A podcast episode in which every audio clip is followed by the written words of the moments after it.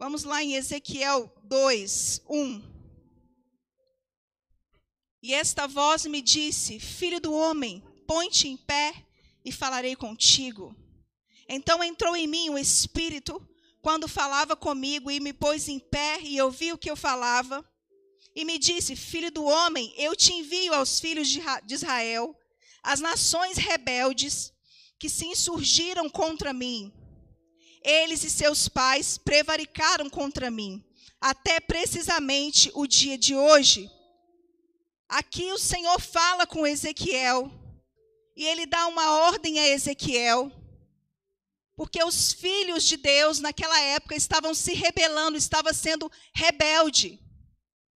E nós só vamos conseguir quebrar a medida de rebeldia e de insubmissão das pessoas quando nós tivermos uma medida de submissão e obediência alta.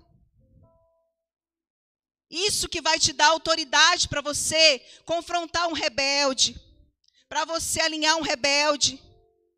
É isso que vai te dar autoridade. Insurgir, querido, significa revoltar-se contra um poder significa que erguer-se contra, sublevar, levar contra um governo já estabelecido. E quando a gente fala de rebeldia, a gente sempre pensa que é alguém que, sei lá, que se levanta contra a autoridade, que, não, que vive no pecado. Mas rebeldia, querido, eu anotei aqui, que isso me ministrou muito. Rebeldia é uma ação que não está em conformidade com o que foi estabelecido. Quando eu sou omisso, o que foi estabelecido, eu me torno rebelde. Isso é muito forte. Quando eu oro, quando eu não oro, quando eu preciso orar. São muitas coisas que nós nos tornamos um rebelde. Eu chamo de rebelde passivo, sabe? Quando a gente acha que está fazendo alguma coisa, mas na verdade a gente está sendo um ativo passivo, porque o céu não está recebendo nada daquilo que a gente está fazendo.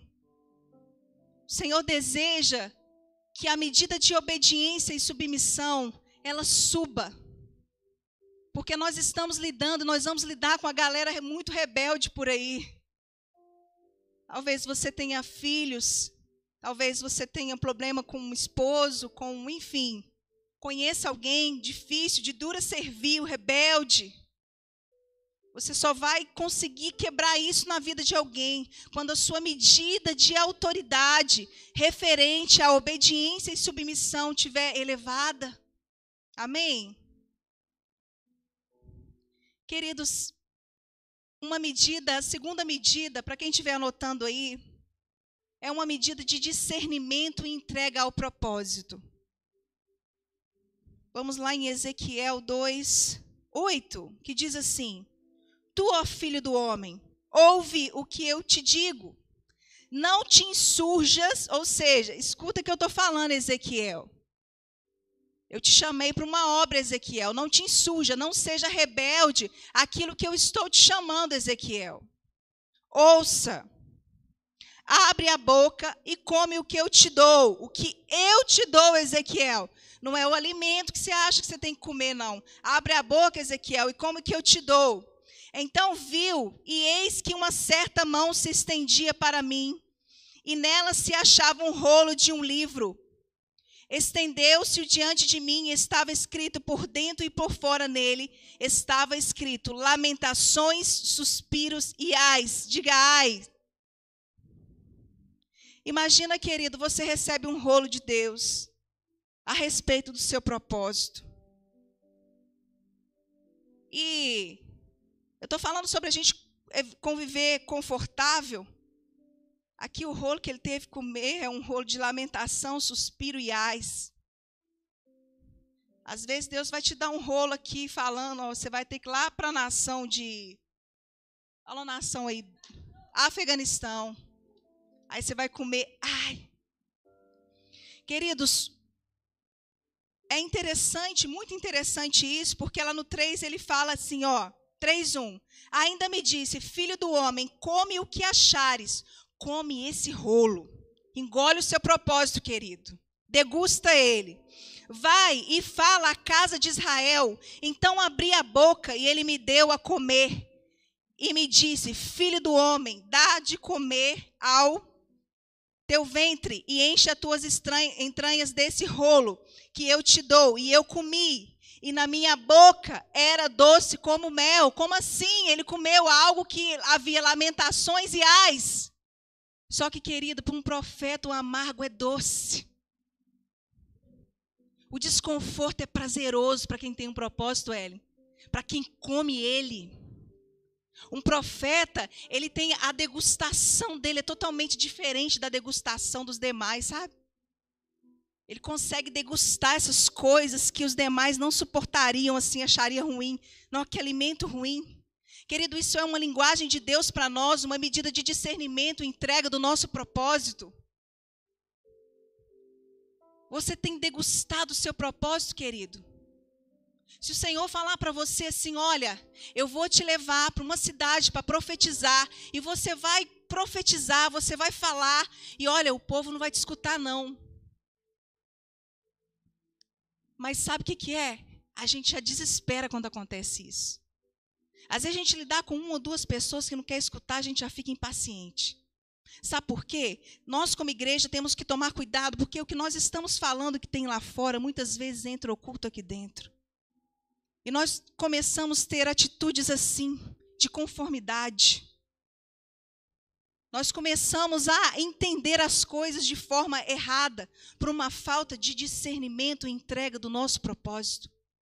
Porque quando você discerne o seu propósito, querido, você entende que aquilo que você está comendo é amargo, mas quando ele chega ali no seu estômago, ah, querido, uma vontade de profetizar, é um desejo de ganhar vidas, de ganhar almas, de entregar mais. É algo que você é muito maior do que você possa imaginar, é muito maior do que, que você queira resistir. Mas para isso é necessário você discernir, entregar esse propósito com o meu rolo aí. Descobrir qual o propósito de vida, Senhor, para quem que o Senhor quer que eu fale, como o Senhor quer que eu caminhe. Existe uma medida para cada profeta, tem uns que tem que comer lá mel, tem uns que tem que, sei lá, fazer o quê? O Senhor vai te falar, amém? Mas existe uma medida de renúncia, entrega, discernimento do propósito para a sua vida e para a minha vida. Nós precisamos discernir isso no espírito. Receber isso no espírito. Por quê? Eu só consigo transmitir uma mensagem quando ela é lida de dentro para fora. Essa mensagem do meu propósito, ela precisa estar inserida no meu espírito. Não é saber que eu danço, é saber para quem e para que eu danço, com qual propósito que eu danço. Se o meu movimento profetiza o quê? Sobre o ambiente espiritual do culto, o que, que eu estou liberando sobre a igreja? É muito maior do que só, não, eu tenho um propósito. Eu tenho um chamado, é pregar a palavra de Deus, aleluia, para todos. E de pregar o evangelho. Mas tem tem certo discernimento sobre o seu propósito, o seu chamado, queridos, que você precisa orar, discernir, degustar e falar: Deus, eu tô, tô preparada, Senhor, para isso. Que, se o Senhor falar coisas duras para você, porque não de Deus ninguém quer ouvir, só o sim. Se o Senhor falar para você, olha minha filha, eu vou te levar para um lugar aonde você não queria ir, para fazer coisas que você não queria fazer, por conta do meu propósito na sua vida. Você fala: Eis-me aqui, Senhor. Só me capacita, só me enche do teu espírito, só enche os meus lábios de palavra de sabedoria, porque eu reconheço que não é sobre mim, é pelo Senhor. Então eu quero sim fazer a sua vontade. Amém? Aleluia. Queridos, para mim, essa medida que nós vamos falar agora é uma das medidas mais tremendas sobre a vida de Ezequiel, que o Senhor me revelou, que é uma medida de resistência. Vamos lá em Ezequiel 24, 15 a 17. Ezequiel 24, 15 a 17.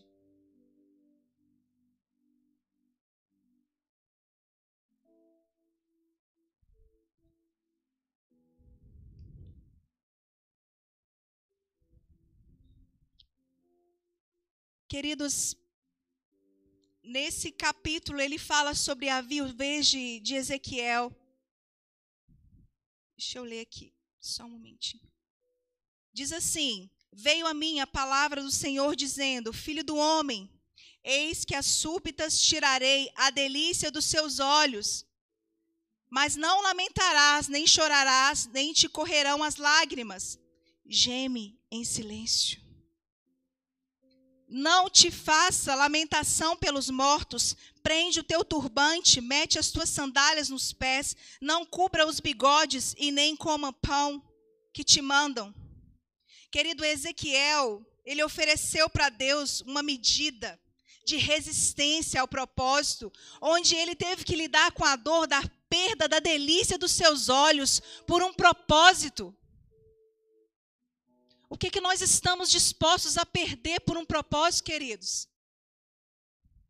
Um dos maiores desafios do ministério do profeta Ezequiel foi suportar a dor para ser um exemplo para o povo de Jerusalém. Nós vamos perder pessoas, nós vamos perder amigos queridos. Eu já perdi vários amigos que eu amava e amo até hoje. Mas com essa perda, nós, como que nós vamos nos comportar com essa perda, com esse luto, sabe? Qual é a resposta que nós vamos dar mediante a isso? Estou acabado, estou arrasado. As coisas para mim, queridos. O Senhor quer para esse tempo que a nossa medida de resistência ela seja muito superior à medida de desistência. Por quê? Porque as pessoas hoje querem desistir, Daisy. As pessoas hoje, a medida de resistência delas estão lá embaixo. Qualquer coisinha elas querem sair fora. E ele aqui perdeu a sua esposa para doar em um momento de dor. Abraçar o povo lá que ele estava no momento de dor. Meu Deus, consolar em momento de dor, dar testemunho em meia dor é para os resistentes, queridos. Aleluia. Quando Deus exige de alguém essa medida, é porque o propósito também é grande. Eu creio nisso. A Bíblia relata que ela era considerada a delícia dos seus olhos, uma boa esposa uma companheira, uma companheira que te dava alegria. E com essa medida que nós falamos agora, que é uma medida de resistência, também Deus exigiu de Ezequiel uma medida de renúncia. E a renúncia dele também, eu coloquei aqui referente à morte da sua esposa. Porque escuta bem o que eu vou dizer para você, profeta, nessa noite. Um profeta ele não pode caminhar sobre as suas emoções. Porque um profeta é sensível, é como se ele tivesse um radar, sabe? Então tudo vem para cima dele. Jezabel vem para cima dele. Com tudo. Por isso ele precisa ter muito discernimento no espírito, para que ele não ouça Jezabel. Jezabel dá sonhos, sabia? Jezabel dá um tanto de coisa.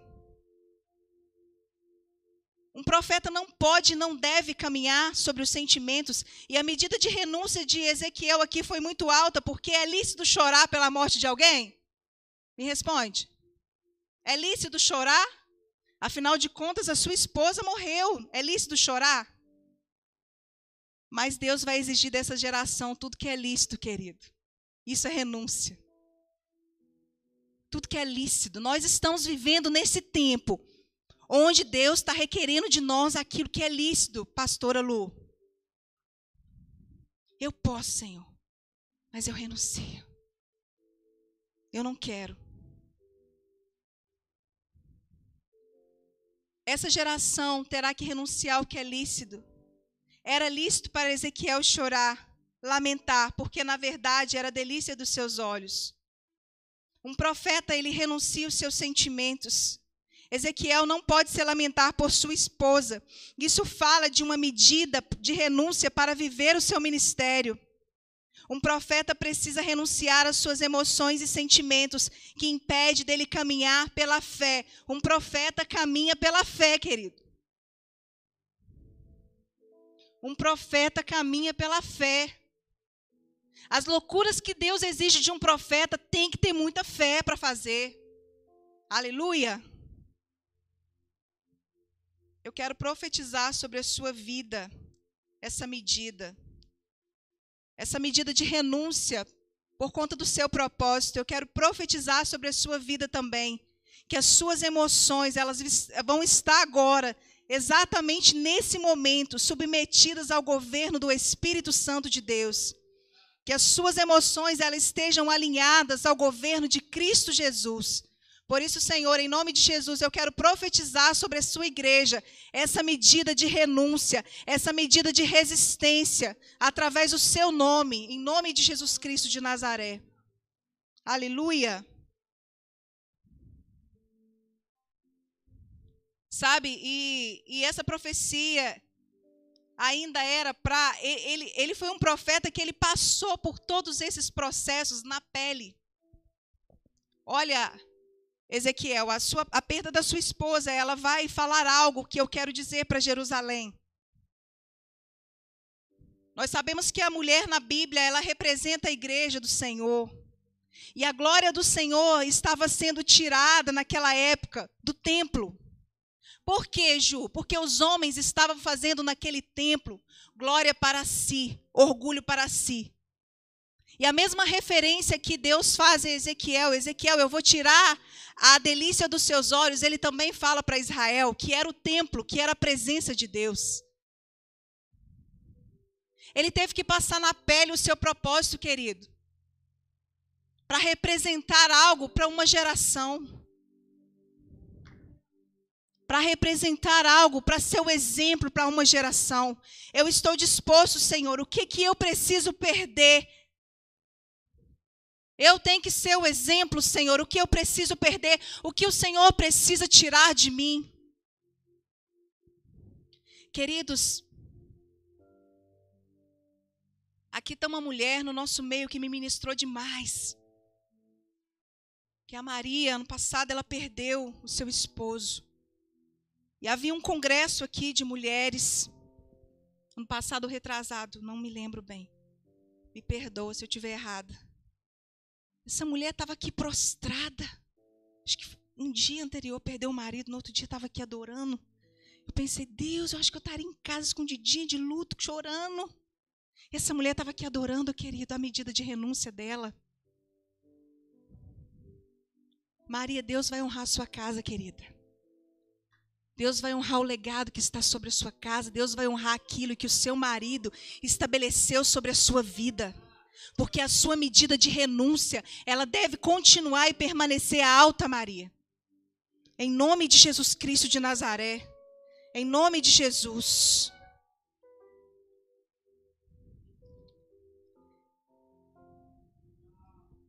E existe uma medida que nós precisamos para esse tempo aumentar assim de forma muito significativa. Que é a medida de adoração. Queridos, só se quebra um altar de idolatria, só se quebra altares de outros deuses com uma medida muito alta de adoração. Porque a adoração ela santifica o templo. A adoração ela purifica o templo. A adoração, ela faz a medida subir e a presença de Deus descer e fazer aquilo que o céu é, estabeleceu sobre aquele lugar. Sabe, Ezequiel, ele foi levantado por Deus para profetizar contra a nação de Israel. Nós sabemos que Israel é a menina dos olhos de Deus. E queridos, haviam nações vizinhas que estavam fazendo tanto quanto Israel, mas assim, Israel mexe com o coração de Deus.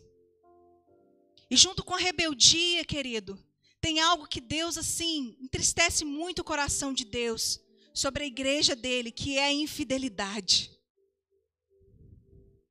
Uma igreja infiel, querido, a aliança é uma igreja perdida. É uma igreja abandonada. É uma igreja que tem um movimento sem um fundamento, é uma igreja que quer oferecer as coisas para Deus, mas a parte que cabe ela da aliança, ela quer rejeitar.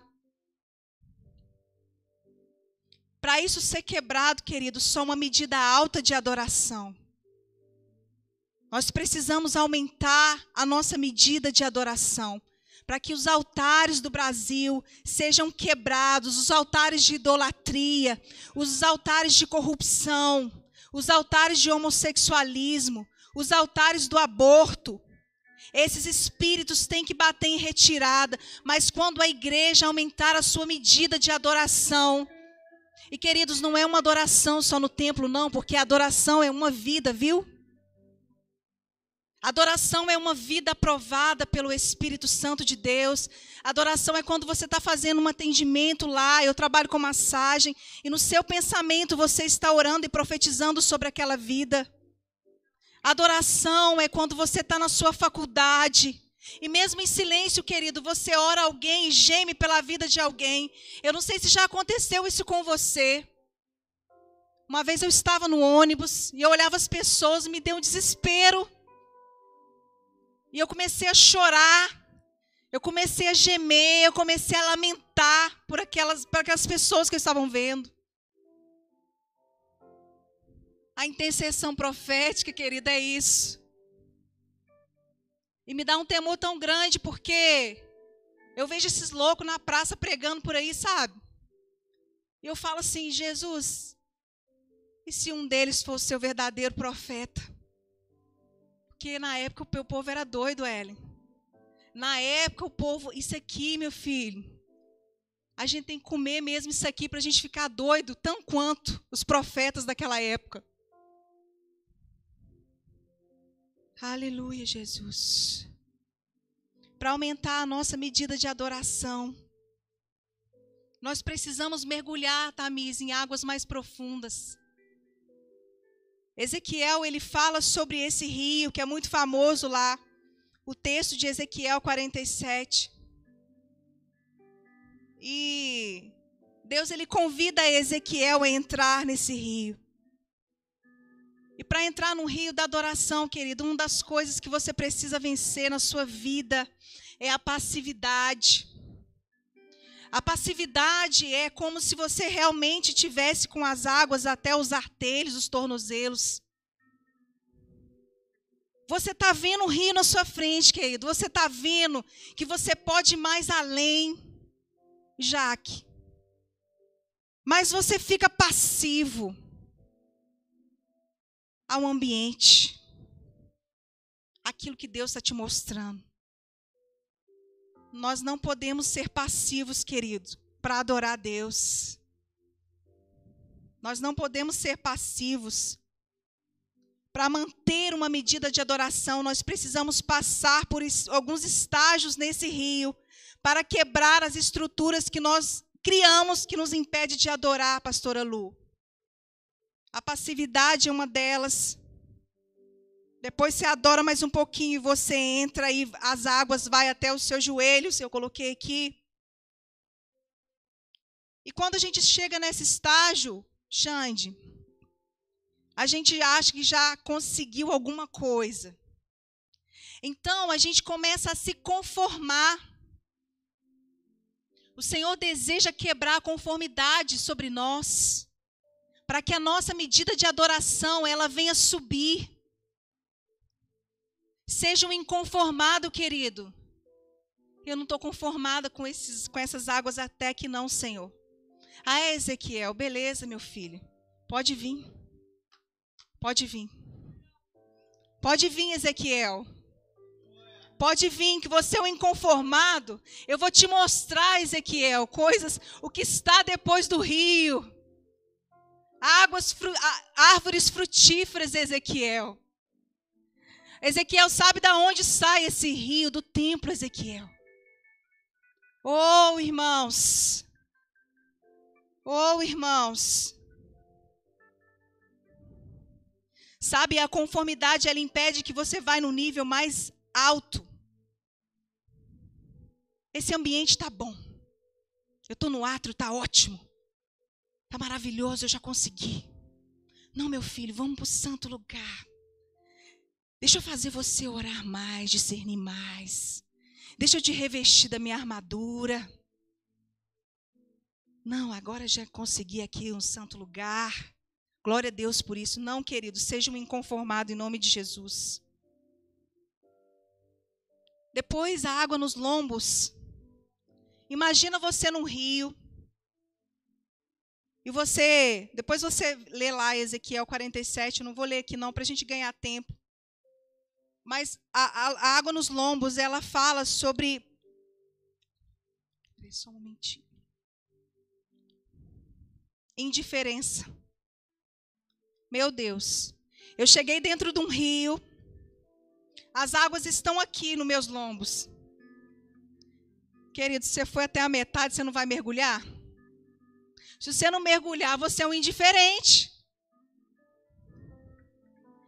E para ser um adorador, você não deve ser diferente ao ambiente, querido. Você precisa se envolver, você precisa entregar, você precisa mergulhar. Mas a indiferença, ela quebra aquilo, o próximo estágio. Queridos, Deus deseja que nós, a nossa medida seja aumentada, para que essa indiferença seja quebrada da nossa vida. Sério, às vezes eu imagino que nós, como igreja, hoje estamos como os irmãos de Jesus. Ah, tem profeta. Não, mas aí não acontecia nada com eles, porque eles não criam, sabe? Eles eram indiferentes. Nós não podemos ser indiferentes para que a nossa medida de adoração ela seja aumentada. Nós precisamos nos entregar por inteiros. A presença de Deus, a dependência de Deus. E quando Deus convida Ezequiel e fala para Ezequiel: vem mais um pouquinho, Ezequiel.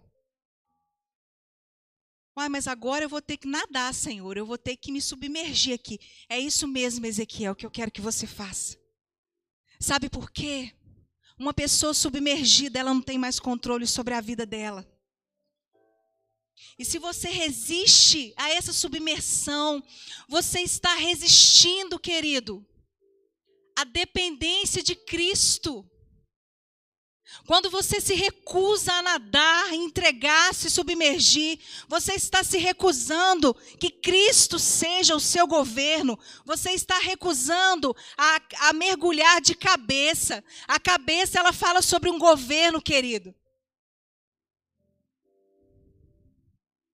Sábado passado, eu falei com as meninas. Estava com uma canção no meu coração e eu fiquei ministrando essa canção. E foi falado aqui pelo pastor entregar tudo. Eu não sei o que é tudo para você. Tem gente que entregar tudo, acha que é só pegar a malinha, ir para uma escola de missões e ficar lá. Não é isso não, querido. Tem gente que acha que entregar tudo é só fazer uma boa obra na igreja e participar de todos os ministérios. E ainda há aqueles que julgam quem não participam, porque na verdade eu estou em tudo. Entregar tudo, querido, é você se submeter ao governo de Cristo, ao propósito de Cristo. É você perder a sua cabeça para Ele, os seus pensamentos, os seus fundamentos, os sofismas, a sua cultura de casa que foi entranhada dentro de você, que você é essa pessoa e você não muda, porque na verdade meu pai e minha mãe era assim. Não, querido, é você perder a sua cabeça, o seu controle, é você mergulhar nesse rio.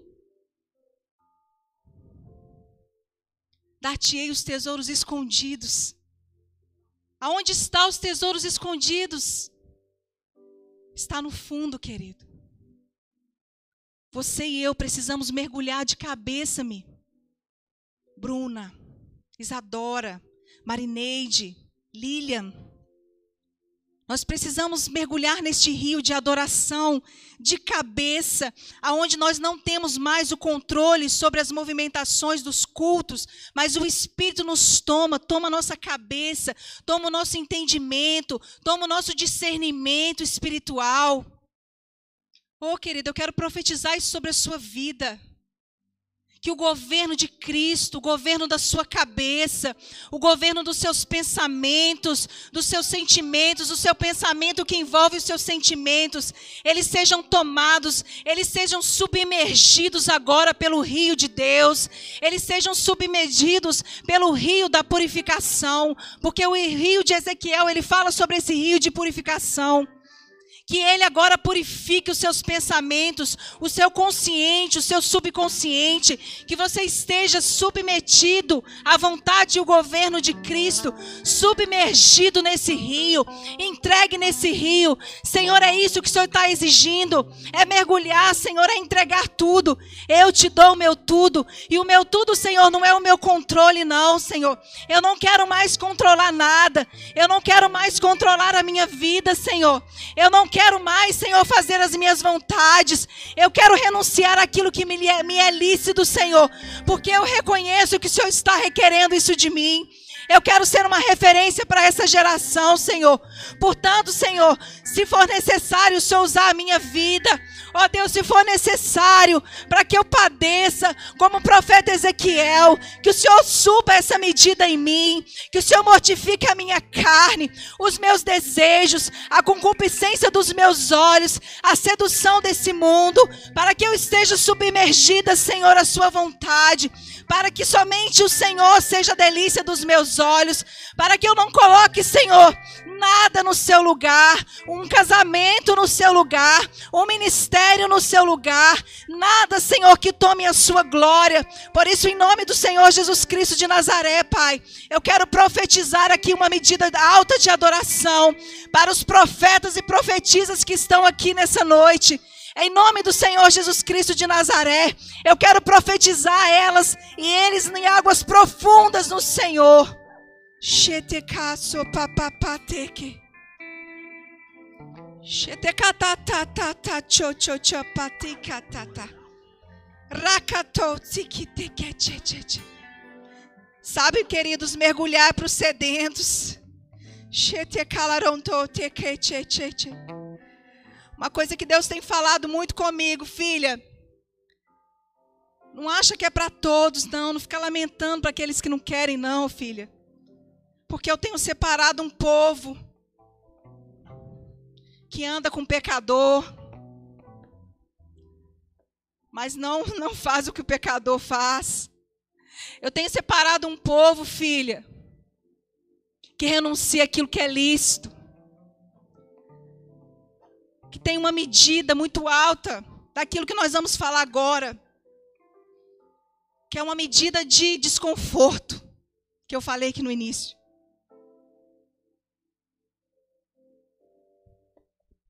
Queridos, em Ezequiel 4, do 9 ao 15, vai representar ali algo que Deus pediu para Ezequiel, que era muito louco. Em outras palavras, Deus falou para Ezequiel assim: Ezequiel, seguinte.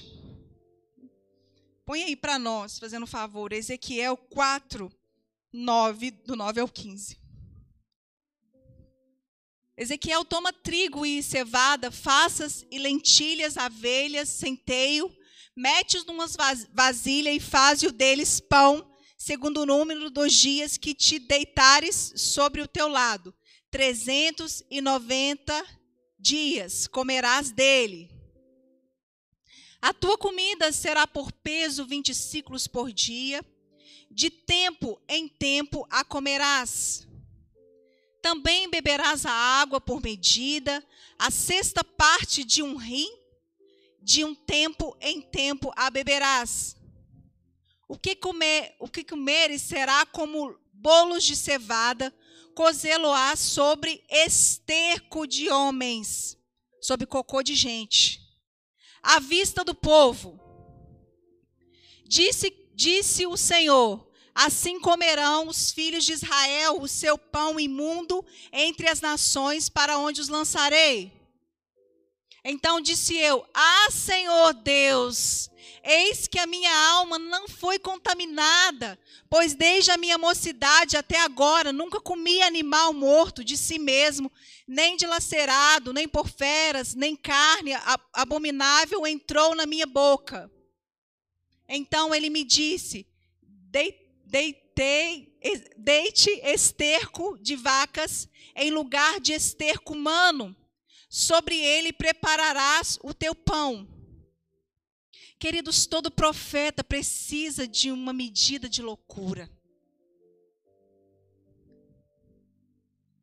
Imagine Deus, tem profeta lá, andou nu, foi Isaías. Imagina Deus te pedir algo assim. E ele ainda tentou questionar. Deus falou assim: então tá bom, vamos esterco de outra coisa ali, de vaca. Mas Deus não negociou aquilo que ele havia pedido para ele. Porque aquilo tinha um simbolismo, representava algo. E nós precisamos dessa medida de loucura, sabe? essa medida de desconforto, de sermos envergonhados, pagarmos mico por amor a Cristo. E hoje ninguém quer pagar mico. Hoje, se Deus nos pedir isso, como eu falei para vocês, eu temo muito essas pessoas que ficam na rua pregando, sabe? Eu temo muito meu coração quando vê. Falou Deus, tem misericórdia, Senhor. Meu Deus, Será que é um desses profetas que está pregando, pregando e o povo tá, não está nem aí para eles? É o que acontecia aqui, querido. Por isso há uma medida de discernimento, entendimento muito alta que nós precisamos ter para discernir o que é certo, o que é errado.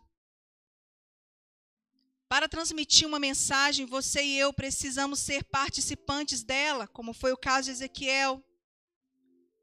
Para gerar uma mensagem, aqui, ó, eu preciso ter uma medida de desconforto para deixar alguém confortável. Foi isso que Cristo fez por nós, queridos. Ó oh, Pai, eu vou entregar minha vida, ninguém precisa tirar ela, não. Eu entrego. Deixar a humanidade confortável. Preparar um lugar para eles na glória. Que eles nem imaginam.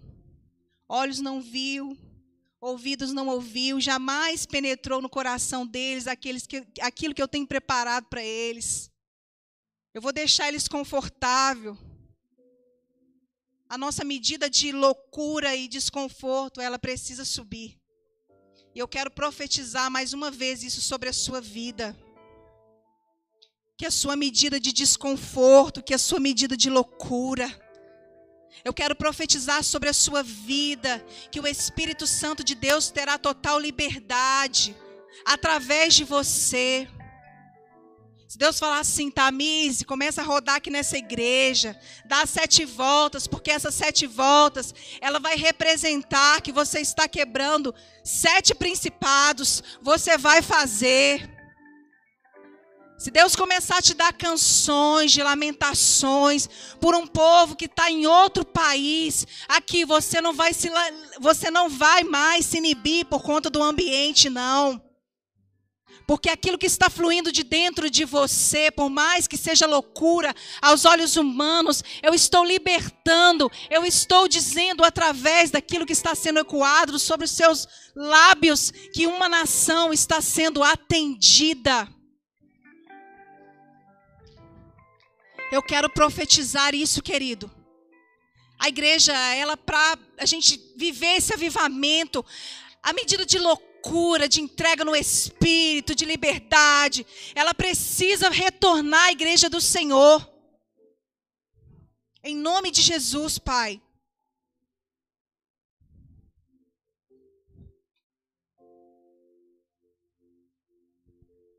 A última medida eu já estou acabando.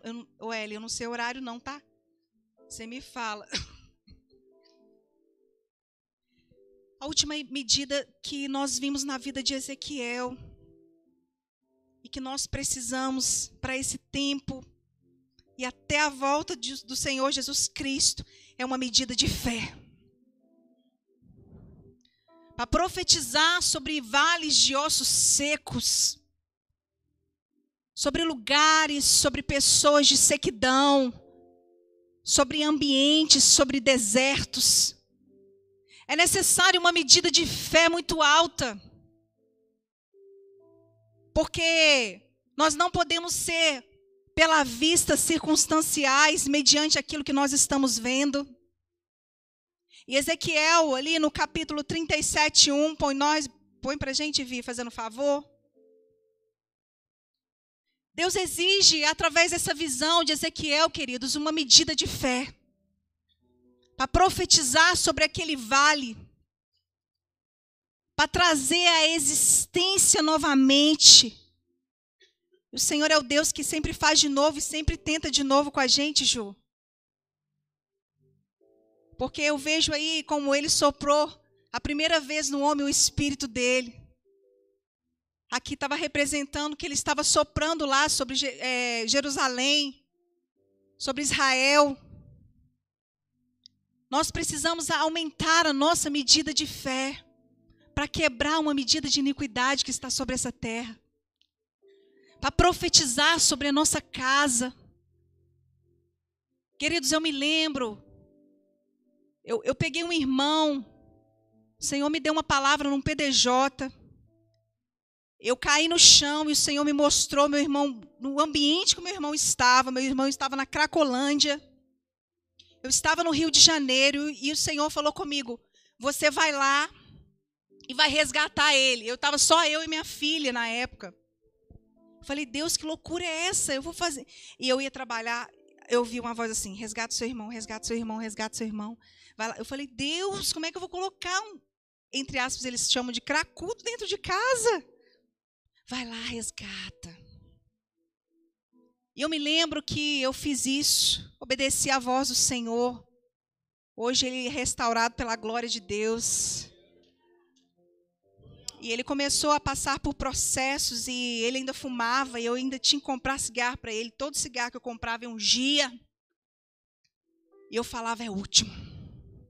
É o último. Profetizando, querido, é último, é o último, é o último, é o último, é o último, é o último, é o último. É o último. E um dia ele foi para o encontro com Deus. Ele foi para o encontro com Deus e, e ele falou: é o último cigarro. Eu ungi naquele dia. Falei: é o último. Dei para ele antes, eu ungi. E eu profetizei, foi o último para a glória de Deus. Ele nunca mais colocou um cigarro na boca dele. Eu tinha um hábito, confesso para vocês que eu perdi. Mas essa palavra me ministrou demais. E o Senhor falou: Eu quero que você volte a fazer isso. Porque a palavra do haja é necessário, querido, sair da boca de um profeta. Eu tinha uma mania de.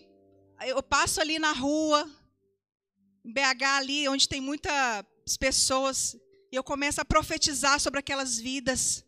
E eu começo a orar.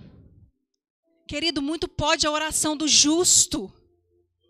Não é você ficar uma hora ajoelhado orando, é quando você vê alguém, quando você vê uma situação, você abrir os seus lábios e profetizar vida onde há morte.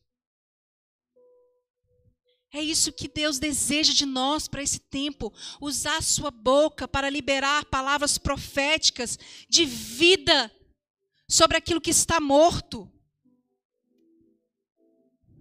E eu nunca desisti. Nunca desisti da minha filha, nunca desisti de nada. Que Deus colocou uma causa no meu coração.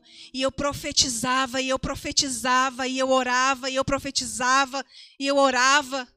Até que Deus trouxesse vida novamente, soprasse o espírito, restabelecesse e restaurasse o propósito. É para isso que Deus quer que gerar vidas, de é para que o propósito dele ele venha ser restaurado para a glória dele. Olha, Ezequiel, é isso que você está vendo aí. Eu vou te pedir algo, Ezequiel. Ezequiel 1 diz assim: Veio sobre mim a mão do Senhor. Ele me levou pelo Espírito do Senhor. Tudo é pelo Espírito, querido. e me deixou no meio de um vale que estava cheio de ossos. E me fez andar ao redor dele. Deus ele vai te levar em ambientes assim. Ele vai te fazer andar em meio de ambientes assim. Eram numerosos na superfície do vale e estavam sequíssimos. Então me perguntou: Filho do homem, acaso poderão reviver esses ossos? Ele responde: Senhor Deus, tu sabes. Eu tenho fé para isso, vão. Eu sei que o Senhor pode, vão. Mas Deus precisava de uma resposta da boca dele, com algo que ele já sabia que ia fazer. Porque Deus estava requerendo de Ezequiel uma medida de fé muito alta para profetizar sobre aqueles, aquele vale Será que Deus tem requerido essa medida de você? Eu não sei qual ambiente o Senhor tem te mostrado que precisa de vida. Qual é a resposta que você está dando? Será que foi a mesma resposta que Ezequiel? Tu sabes, Senhor. Então, Deus disse a Ezequiel assim: profetiza a esses ossos, ossos secos, ouvir a palavra do Senhor. Nós precisamos declarar a palavra do Senhor aonde a morte, querido. Eu não sei que área da sua vida você precisa declarar a palavra do Senhor. Eu sempre falo isso, declare a palavra do Senhor. Mas eu não estou sentindo, não é sentimento, declare a palavra do Senhor. Essa palavra é vida, querido. Essa palavra, ela vai aumentando a medida do seu espírito. Essa palavra, ela vai tirando morte, as mortes que há dentro de você. Declare a palavra, declare essa palavra. Pega lá o texto de Israel. O Espírito do Senhor está sobre mim. O Espírito do Senhor está sobre mim. Para que você seja cheio. Um vale de ossos secos não vai surpreender você, não. Porque você vai estar cheio. Um profeta não escolhe ambiente para profetizar, não. E geralmente Deus leva profeta para a terra bem ruim. Se prepare se você for um. Deus nos entregou um povo querido. Eu sempre falo para Deus: Deus, eu estou aqui nessa igreja com um propósito. O Senhor nos entregou um povo. O Senhor nos entregou um povo. Isso é uma honra para nós. Para a gente profetizar vidas, restauração das famílias como aqui nós temos o ministério de família, nós temos o ministério de jovens, de adolescentes. Queridos, eu queria te pedir em nome de Jesus, ore por todos. Sabe o que é deslealdade, querido? Na festa eu ia falar isso, não consegui. Deslealdade é divisão no mesmo ministério, tá? Deslealdade é quando eu dou prioridade só ao ministério de dança e eu não vejo escola de missões, eu não vejo o ministério de casados. Não estou falando de ser participante, não, querido. Não tem como você participar de tudo mesmo, não.